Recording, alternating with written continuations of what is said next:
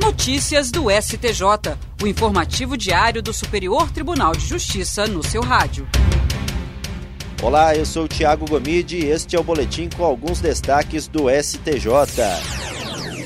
A sexta turma do Superior Tribunal de Justiça decidiu que os dados telemáticos de celular de advogado podem ser acessados caso haja indícios de que o aparelho tenha sido usado para a prática de crime. O caso analisado foi um recurso em habeas corpus interposto por dois advogados presos em flagrante pela suposta prática dos crimes de participação em organização criminosa e coação de testemunhas eles teriam entrado em contato com duas testemunhas de acusação para coagi-las a prestar depoimentos falsos em ação penal deflagrada na Operação Regalia. Ao lavrar o auto de prisão em flagrante, a polícia representou pela quebra do sigilo dos dados telemáticos dos celulares dos advogados, que foi deferida.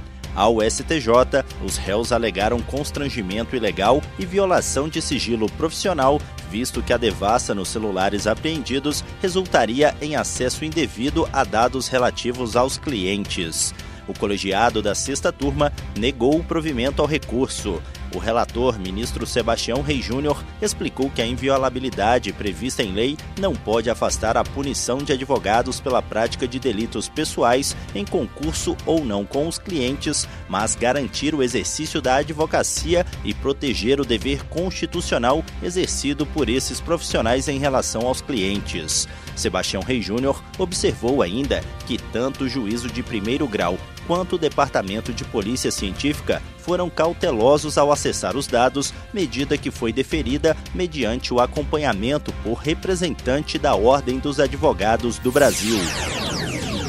Terceira turma do Superior Tribunal de Justiça decidiu que o período de 60 dias, mencionado na lei do inquilinato, para que o locatário de loja em shopping center formule pedido de prestação de contas, não é prazo decadencial para o exercício de tal direito, mas se refere à periodicidade mínima para tanto. A decisão teve origem em ação de exigir contas, ajuizada por uma empresa do ramo de calçados, com o objetivo de conferir lançamentos realizados em boletos de cobrança decorrentes decorrentes de seu contrato de locação comercial. Na primeira fase do procedimento, o locador foi condenado a prestar as contas exigidas relativas a todo o período contratual. O Tribunal de Justiça do Paraná manteve a decisão. No STJ, o colegiado da terceira turma negou o provimento ao recurso especial do locador.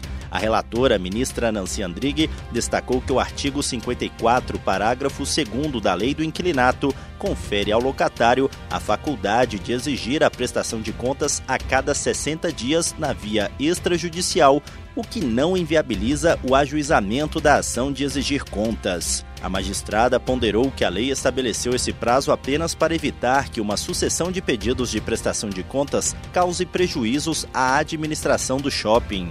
Quanto à extinção da pretensão judicial de exigir contas, Nancy Andrighi endossou o entendimento do tribunal de origem no sentido de que se aplica o prazo prescricional geral de 10 anos ante a ausência de previsão de prazo específico.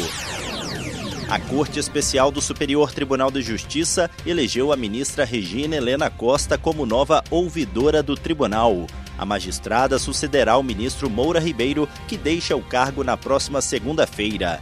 Também foi eleito o ministro Rogério Schietti Cruz como ministro ouvidor substituto. O mandato do ministro ouvidor é de um ano, sendo possível a recondução. A ouvidoria do STJ é a unidade responsável pelo diálogo entre o tribunal e os cidadãos, com a atribuição de receber e dar encaminhamento a reclamações, denúncias, críticas, sugestões e elogios. A unidade também é responsável pelo serviço de informações ao cidadão. É por meio dela que se recebe, registra e responde aos pedidos apresentados com fundamento na Lei de Acesso à Informação.